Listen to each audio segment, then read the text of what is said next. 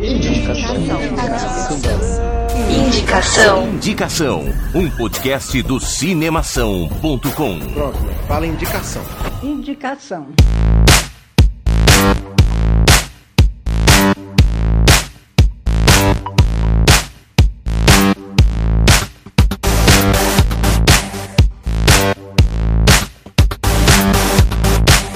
Senhoras e senhores, sejam muito bem-vindos ao nosso vigésimo programa. Caralho, vocês acreditam nisso? Cara, que bagulho louco. Nossa. Eu já tô me sentindo um profissional nessa área de podcasts já, cara. Eu acho que eu podia receber um diploma, um reconhecimento, né? 20 programas, cara, já foram 20. pelo menos 60 filmes indicados, hein? Nossa, é filme demais. É filme Pois pra é. mais de metro. Pô, muito bom, hein? Se a gente considerar também, ó, que cada, cada programa tem pelo menos meia hora, são 300 minutos, cara. Já são 5 horas, mas são. Não, peraí, são 10 horas, é isso de programa? Então? Isso, pros 20 episódios. Caraca, Cada tudo 10 são isso? 5 horas. Cara, 10 Porra. horas de programa. Porra! Nossa, é muita coisa. Mano, É, É. não conta disso. É coisa pra caramba. Muito bem, então, mais uma vez, eu me apresento aqui pra você. Eu sou Guilherme Arinelli. Pela vigésima vez, eu sou o Bruno Pupo. pela zilionésima vez, eu sou o Alexandre Gonçalves. E antes da gente começar, meu, se você quer mandar um e-mail pra gente, se você quer falar alguma coisa, se você quer fazer um pedido, sugerir um tema pra gente falar, você pode entrar em contato com a gente lá pelo contato arroba cinemação.com e daí você pode mandar um e-mail falando o que você quiser pra gente, elogiando, criticando, dando sugestão, ou só falando, oi galera, tô, na, tô no Cinemação. Tipo, tô na Globo. Estar, hoje em dia, estar aqui na indicação é melhor do que estar na Globo. Ah, É, com certeza, é. acho que desde Dá- sempre. dá mais foi, ibope. né?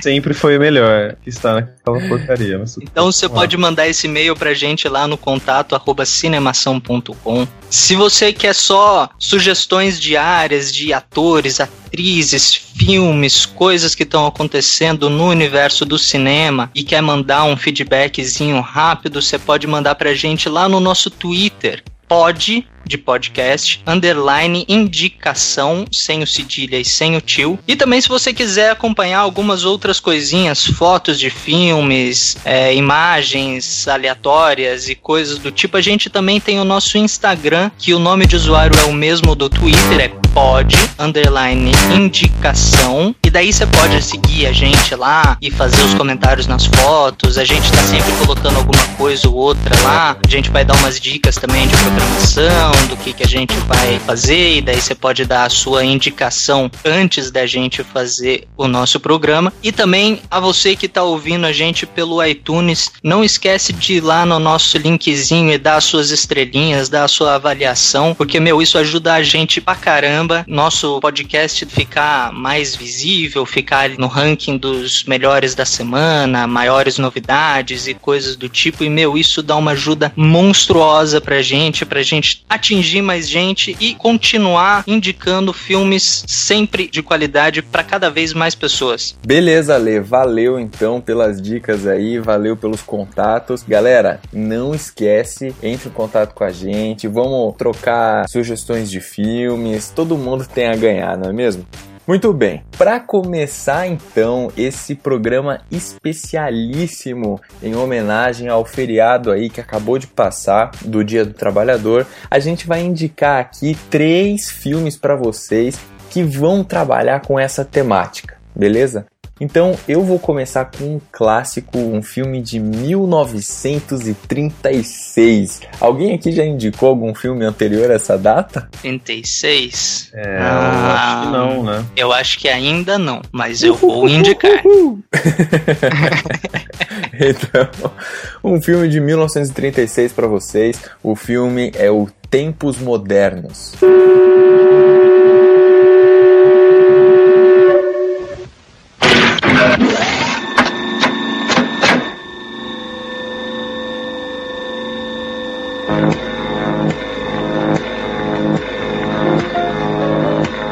Esse filme Tempos Modernos, ele foi dirigido, ele foi escrito e ele foi estrelado por Charles Chaplin. O cara realmente se gostava, né? Nossa. ele queria fazer tudo do jeito dele, né? Sem... Podia. Só ficou faltando ele também filmar, ele fazer o, né, o figurino. Podia ter feito tudo. Também, Aliás, só fazer um comentário que eu gostei muito desse filme tá vindo do Guilherme, né? Assim, é, só pra, só pra Você constar. acha que aqui é só um rostinho bonito? Não é, cara. Aqui também tem cultura. Aqui também tem trabalho. É, detalhe que os ouvintes nunca viram seu rosto, né, cara?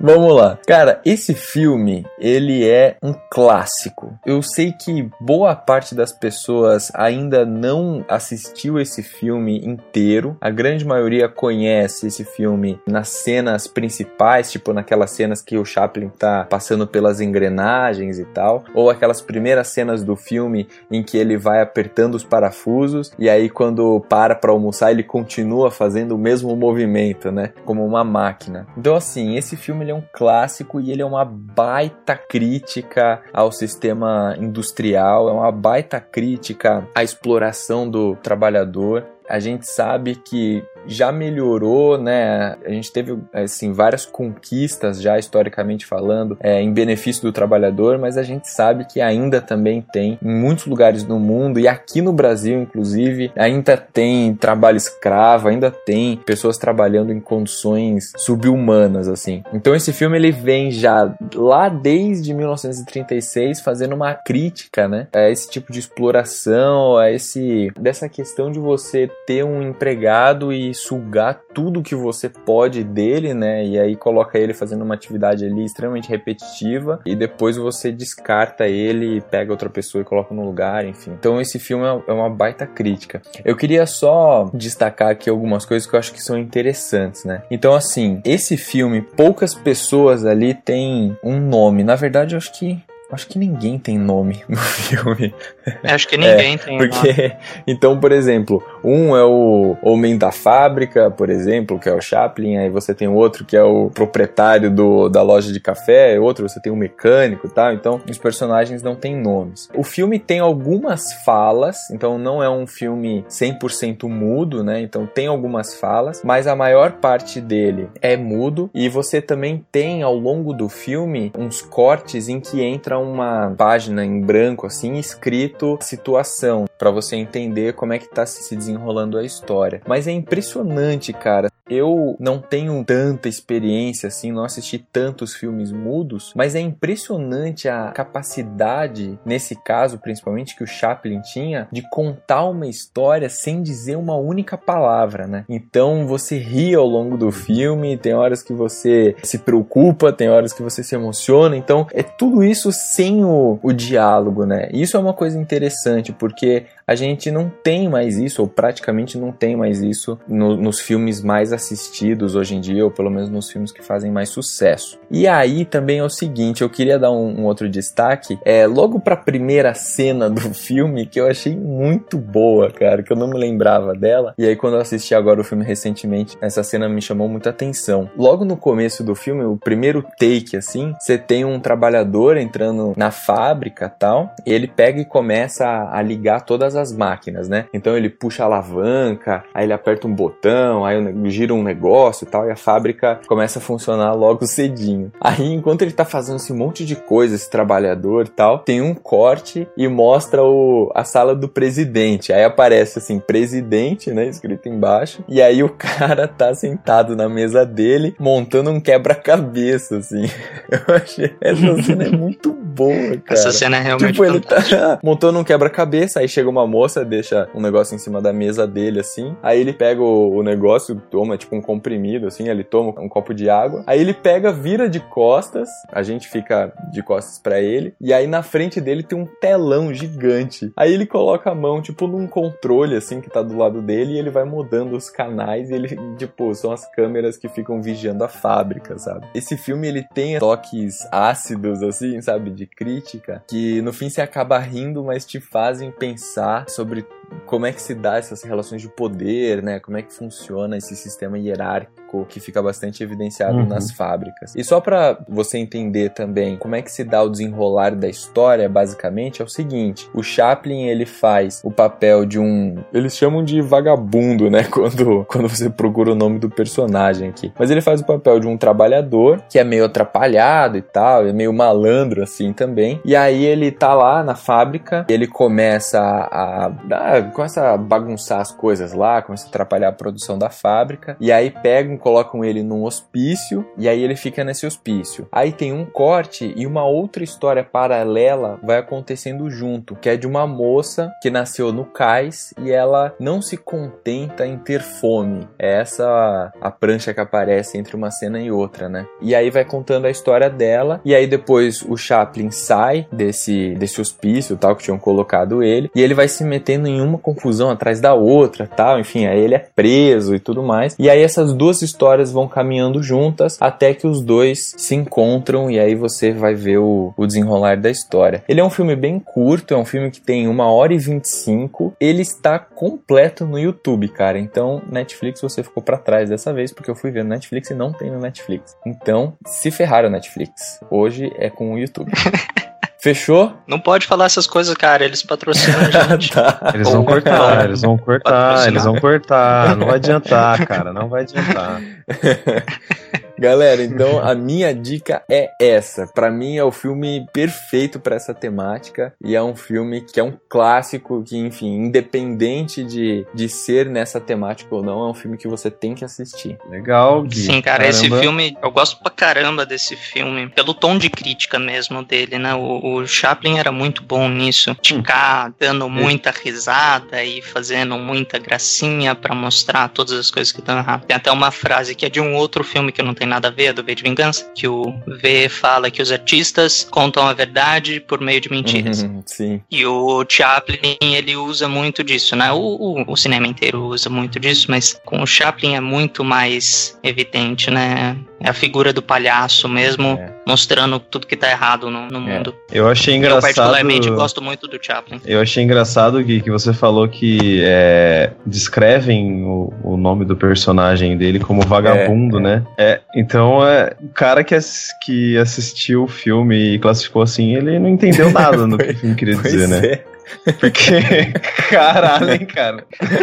Pois é, né, cara? Não Sacanagem. nada. O cara fazendo uma crítica. Tá no MDB Não, isso? não, no, no IMDB tá, Não, no IMDB como ele é um trabalhador da de fábrica. Trabalhador da fábrica. é, tá como vagabundo Ah, no ah. Wikipedia. Cara, Mas ele é caracterizado como vagabundo é, em vários Uhum. filmes. Vida de Cachorro, que me vem na cabeça, é O Garoto, Nice and Friendly, eu não lembro o nome do filme em português, é um, é um curta. Mas ele é reconhecido, o personagem dele é chamado de vagabundo em, sob, Sim, sim. sob várias condições. É um, é um nome recorrente para os personagens Uhum. do Chaplin. É, então o cara que escreveu isso não entendeu nenhum, de- nenhum dos filmes do Chaplin, provavelmente, né? É uma caracterização, cara. É, mano, é a caracterização dele pra Tá, se mostrar tá na época. Mas enfim. bem, tudo bem, tudo bem, tudo bem.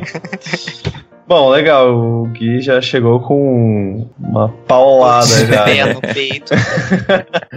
É, cara, o meu filme é o seguinte, é, eu não escolhi ele exatamente porque a temática dele é o trabalhador, mas a história envolve isso. O filme que eu tenho pra indicar hoje é Um Dia de Fúria.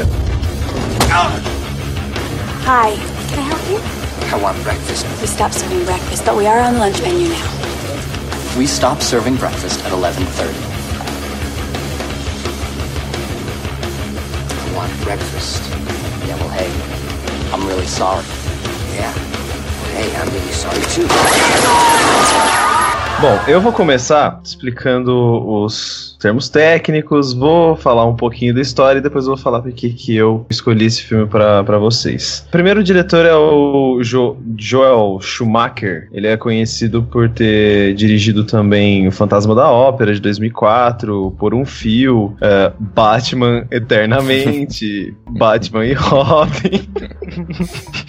tipo, só os dois primeiros filmes que eu vi que foram bons, assim. É que uns, uns antigos aí não, não dá pra levar muito a sério, né? Hum. Mas ele é estrelado pelo Michael Douglas, acho que todo mundo conhece, ele dispensa apresentações. Robert Duval, eu acho também não, não precisa, né? Muito de apresentação, mas quem não conhecer, ele fez Poderoso Chefão, 1 e 2, Apocalipse Sinal. E a Barbara Hershey, cara, ela não fez quase nada de muito conhecido, a não ser agora em 2010 o Cisne Negro, só que o papel dela não, não era de tanta relevância assim. Enfim, qual que é a história do filme, né? É um cara que ele tá tentando voltar pra casa dele, pro aniversário da filha dele, só que ele tem um certo problema com raiva.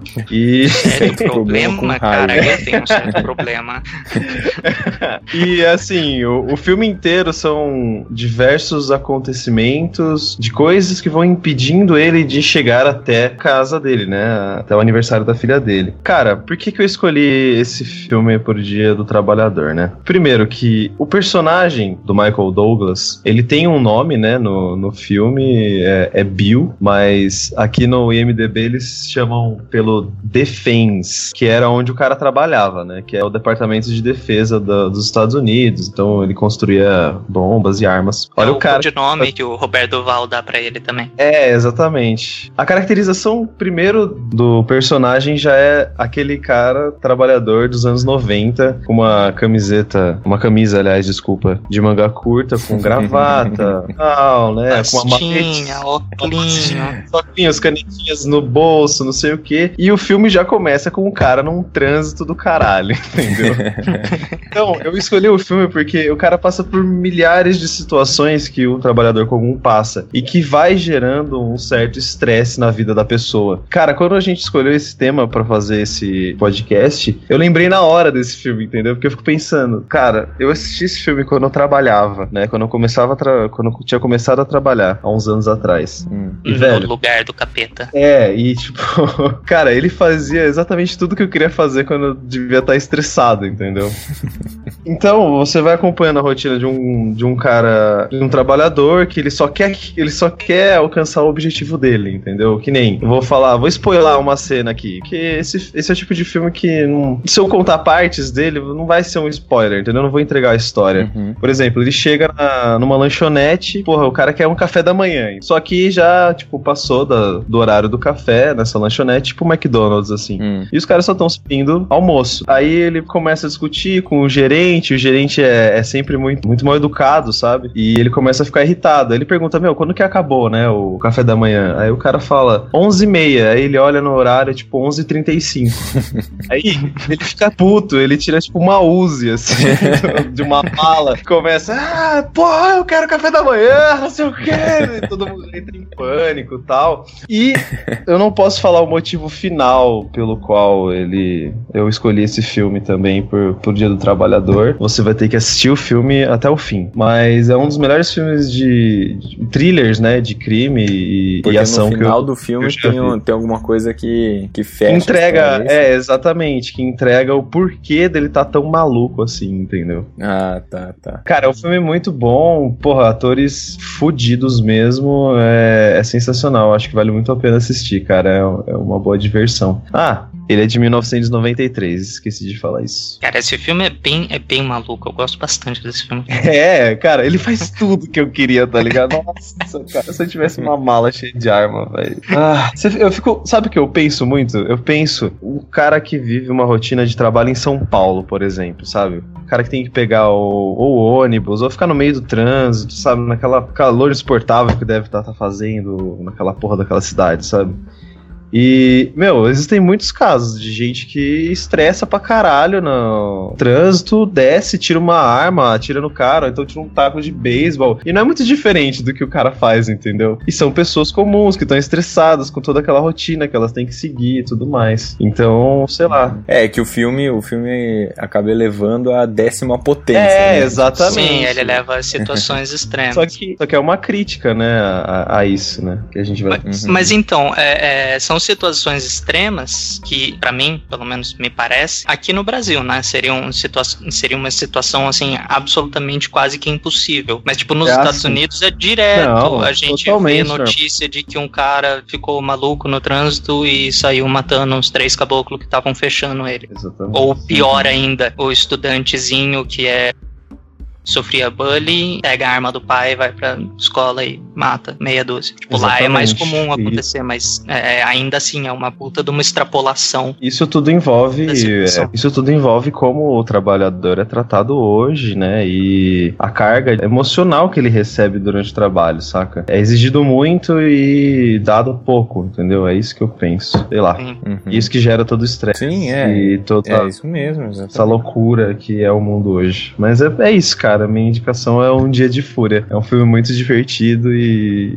e interessante. Diferente dos filmes que eu já visto. É engraçado falar que esse filme é divertido. Tipo, é um puta de um drama. É, Pesadaço é, esse filme. de um drama. Mas ele é engraçado. É, é, tipo, É, não tem como não dar risada. É um puta de um drama, é um- uma puta de uma crítica, mas não tem como não dar risada. Ai, cara, eu preciso contar outra cena, deixa. Não, eu sei de cena que você vai contar. Não, Não, não, não. Tá bom, tá bom. É isso aí, gente. Assistam, assistam. é Assistam e depois vocês vão dar risada com a gente. É, é isso aí. Massa. Meu filme, impressionantemente, é o mais novo. Olha só, hein, três. gente. Olha só. Olha só. Mas duvido, duvido, sinceramente, assim, eu aposto a minha casa que vocês não assistiram. Vocês Ah, nem esse é o da ouviram. Polinésia. Esse é o da Polinésia que eu tinha desafiado, é isso. É isso. Não, cara, mas eu já, eu já, eu até mandei mensagem pra vocês É, eu logo vi. depois que a gente gravou. Eu já achei um filme da Polinésia pra indicar. Legal. É. Não, o filme que eu vou indicar hoje chama Depois da Chuva. これは浪人三沢伊兵衛とその妻の物語である 何をするかわかりませんよ。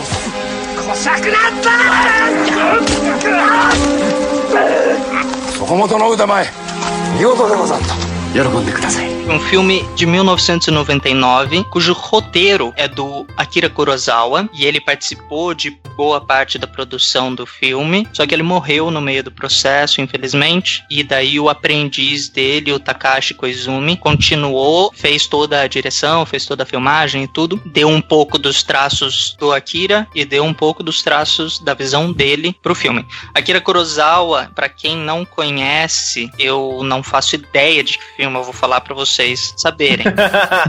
É, talvez Ele é um cara vocês foda do cinema. Cara, ele foi um gênio, um gênio, assim, absurdo do cinema japonês. O cara é foda. Foda, foda, foda. É, um dos filmes mais famosos dele, Os Sete Samurais, que já teve uma versão americanizada, cowboy, chama Os Sete Magníficos. Eu não sei a tradução, é The Magnificent Seven, que é uma versão antiga e agora eles estão fazendo uma versão nova com o. Jamie Foxx e não, não lembro mais quem. Estão fazendo uma versão nova. Então é um filme, cara, que foi lançado lá pelos idos de 1950, alguma coisa assim, não lembro quando, mas que, meu, ainda tá inspirando galera a fazer uma releitura até hoje. O cara foi um gênio, gênio. Enfim, vários atores que participaram de vários filmes do Akira Kurosawa estão nesse filme também. O Akira Terao, Yoshiko Miyazaki, o filho de um dos diretores famosos japoneses também, o Shiro Mifune, também tá nesse filme. Pra quem conhece filme japonês vai entender o que eu tô falando. quem não conhece, assista, por favor. Vocês não estão perdendo de conhecer esses caras.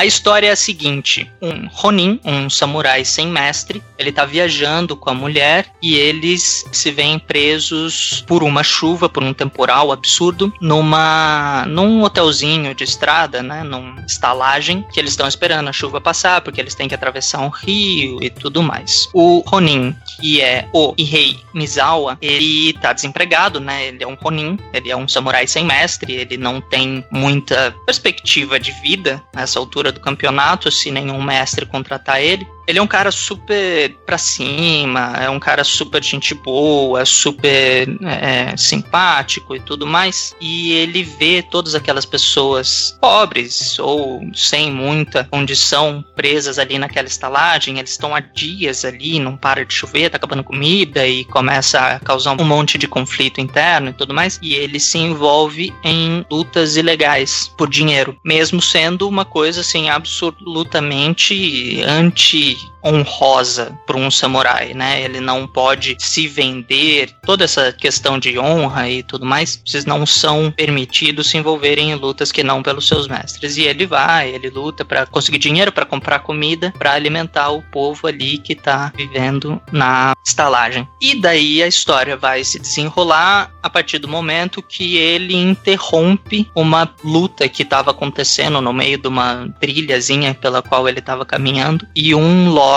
feudal vê ele interrompendo essa luta, acha aquilo uma, um altruísmo enorme, um gesto de benevolência, de honra e respeito e tudo mais, e chama ele para conversar. E a partir daí a história vai se desenrolar, né? Cara, o que eu gostei desse filme para falar no dia do trabalho é que, meu, samurais era um ranking assim altíssimo, né? Os caras eram cheios das honrarias, dinheiro e tudo mais. E ele é um Ronin, tá procurando trabalho, tá procurando um lord, mas ele não deixa nada dessa materialidade do dinheiro e honrarias subir a cabeça dele e ele se mantém um cara íntegro e honesto, mesmo participando de lutas ilegais, ele se mantém um cara direito, ele tá fazendo aquilo pelo bem das outras pessoas e tudo mais. E eu acho uma visão muito legal de como as pessoas se perdem um pouco, né, no, no trabalho. Citando aqui algumas profissões que são reconhecidas pela arrogância e tudo mais, médicos, advogados, eles se perdem nessa coisa de que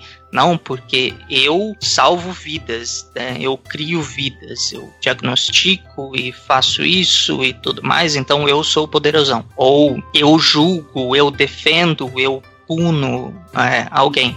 Nada contra médicos e advogados, absolutamente não. São profissões que é, são, são necessárias. Contra a índole da pessoa que se torna arrogante, independente da profissão. Então eu acho isso um ponto de vista muito legal, porque ele pega, tipo, um cara que absolutamente não quer nada da vida, não quer ser rico, não quer ter todas as honras de. Ele só quer trabalhar para manter a esposa, para manter as pessoas ao redor dele bem alimentadas, embaixo de um teto e coisas assim. Eu acho que é uma quebra muito legal, porque o filme se passa no, no Japão feudal e, meu, ser samurai, como eu falei, era uma honra assim absurda, né? Todo mundo queria que alguém fosse samurai na família porque ia ter dinheiro, ia ter comida e não ia ter que se preocupar com nada nunca mais, não ia precisar trabalhar nem nada. E ele só quer estar tá ali e ser gente fina com todo mundo o tempo todo. E, meu, é um roteiro do Akira Kurosawa, então todas as imagens, o passo do filme, todo o desencadear da história, desenrolar de algumas cenas, é uma coisa assim bastante introspectiva, bastante não lerda, mas calma, tem toda uma, uma, dramatização, tem toda uma coisa, tem uma cena de luta que se passa até de forma calma, se passa até devagar, para mostrar que a, a, coisa dele não era arrogância, e sim é acabar com o conflito, com o problema. E todo, meu, a construção do filme, o roteiro, a, a, toda a cinematografia é muito boa. Uma, uma curiosidade que eu estava vendo aqui, procurando algumas informações do filme para falar, ele foi nomeado para 20 prêmios entre academia japonesa, laço azul e coisas do tipo, né? Alguns festivais internacionais. Ele ganhou 14 Nossa. dos 20 que ele foi indicado. Ele ganhou 14. Ele ganhou melhor filme, melhor ator, melhor atriz coadjuvante, roteiro, fotografia e iluminação, trilha sonora, direção de arte, melhor ator novamente, melhor primeiro filme, que é um prêmio que eu nunca tinha visto, foi pro Takashi Koizumi, que ele ganhou em Portland.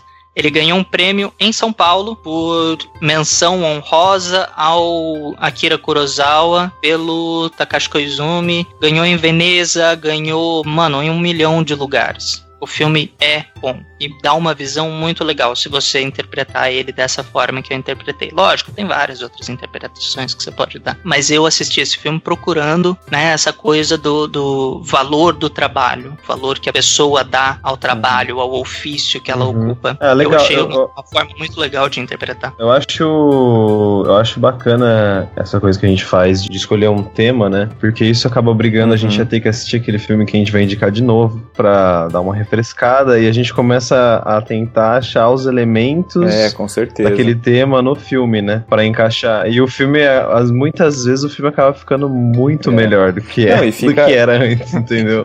Eu acho que É, isso ajuda Isso bastante ia falar, o é, ouvinte que vai assistir depois, né? Uma sugestão pra quem pega o- a nossa dica que vai assistir o filme, porque daí o cara também já pode ir pro filme buscando alguns desses elementos também, né? E às vezes é uma coisa que o cara tá passando naquela hora. Então, por exemplo, você tá Uhum. Falando de trabalho, pô, deve ter aí uma galera que tá escutando a gente que, puta, o cara também de saco cheio do trabalho, sabe? Porra, tal, que saco. E aí, às vezes, o cara só, só de pegar um desses Uhum. filmes que a gente tá indicando, pode até ajudar ele a, a entender a situação que ele tá passando de uma outra maneira também, né? A organização em temáticas eu acho que é Com bem certeza, bacana mesmo. com certeza. Mas caramba, hein, Ale? Você e o Gui... Não, hoje- hoje foi pé no peito, cara. Me humilharam no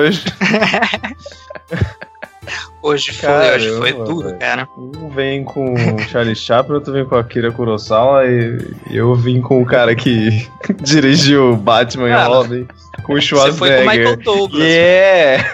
Você foi confiando no Michael Douglas e não fez, Ah. não fez mal, cara. O Michael Douglas Michael. tá fantástico nesse filme, cara. Tá, mano. que- Ô, ô, que Pô, interpretação Fiquei com vontade de assistir. Fiquei com vontade de assistir o novo filme, cara.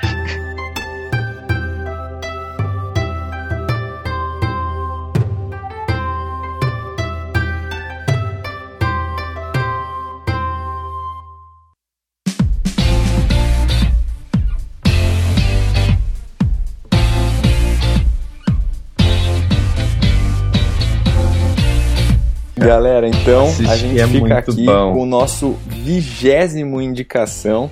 E só pra não perder o costume, Brunão, qual foi o filme indicado de hoje? Um Dia de Fúria. Um Dia de Fúria. Ale, Depois da chuva, depois da chuva, e eu indiquei Tempos Modernos. Galera, muito obrigado. É isso aí, chegamos ao programa número 20. Espero que a gente chegue até o 100, né? Com o certeza. dobro, Mais. triplo de audiência até agora. Um milhão, um milhão. Programa e um milhão. com o patrocínio do Netflix até lá, né? Netflix, olha pra gente, Netflix. Olha pra gente. Olha os prodígios, Netflix. Os prodígios. Rapaziada, valeu mais uma vez e a gente se vê então semana que vem. Fechado. ô, Valeu, moçada, galera. Obrigadão.